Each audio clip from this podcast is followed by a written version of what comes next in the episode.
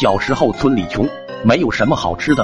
那时候我们小学门口有一个卖糖画的摊子，放学后我经常会跑到那个摊子边上看别人买糖画，即使自己没有钱买，但还是总忍不住想去看看。那个摊子不大，就一个长宽不过一米的小桌子，桌子上有一个火炉，火炉上边有一口小锅，桌子中间放着一块白色的石板，糖画就是在这块石板上画的。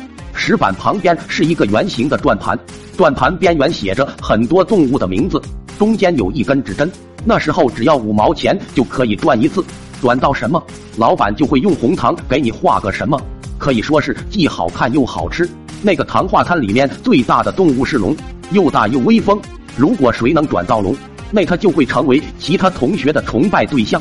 那时候我前前后后估计也转了有好几十次，硬是一次都没转到过龙。真怀疑那转盘下边是不是有什么机关？那时候为了跟奶奶要钱买糖画，每天中午吃过午饭后，我就赖在家里不去上学。钱没到手，我是坚决不走。奶奶气急了，拿着棍子要揍我，我就躺在地上哭。反正最后多半都能要到钱。可能是糖画吃多了，加上那时候我从来不刷牙，然后就长了蛀牙，一嚼东西就钻心的疼。没办法，虽然那时候很怕拔牙。却还是经不住疼痛，只得让奶奶带我去诊所拔牙。医生给我检查过后，竟然说不用拔牙。一听这话，我简直就比中了五块钱的刮刮乐还开心。然而还没开心过几秒钟，医生的下一句话又瞬间将我打入地狱。医生竟说要用电钻，我顿时就懵了。那时候我还没见过钻牙的电钻，我想起了去年在老爹的工地上看见工人拿着的一个很大的电钻。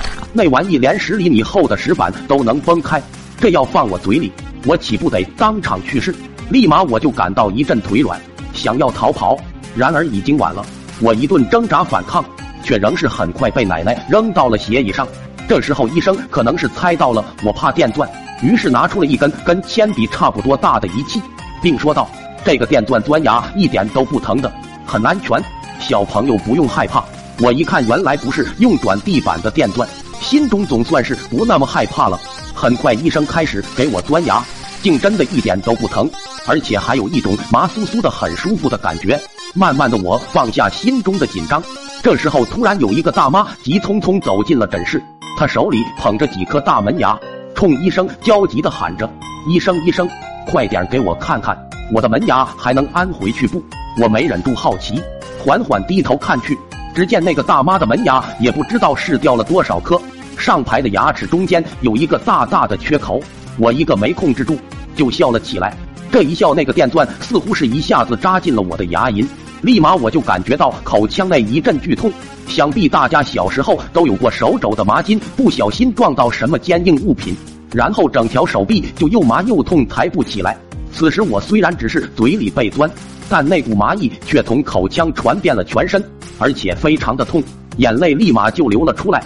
因为身体麻了，我也不敢乱动，怕控制不好身体。毕竟电钻还在嘴里呢。这时候，那个医生回过头来，发现了我的情况，赶紧将电钻从我嘴里拔了出来，连带着一颗牙齿。就这样，说好的不用拔牙，最后还是拔了。最惨的是，拔出来的牙齿还不是那颗蛀牙。自从那次以后，我开始关心起我牙齿的清洁，每天是早也刷，晚也刷。因为实在是不想再经历一次钻牙了，当然糖还是得照吃。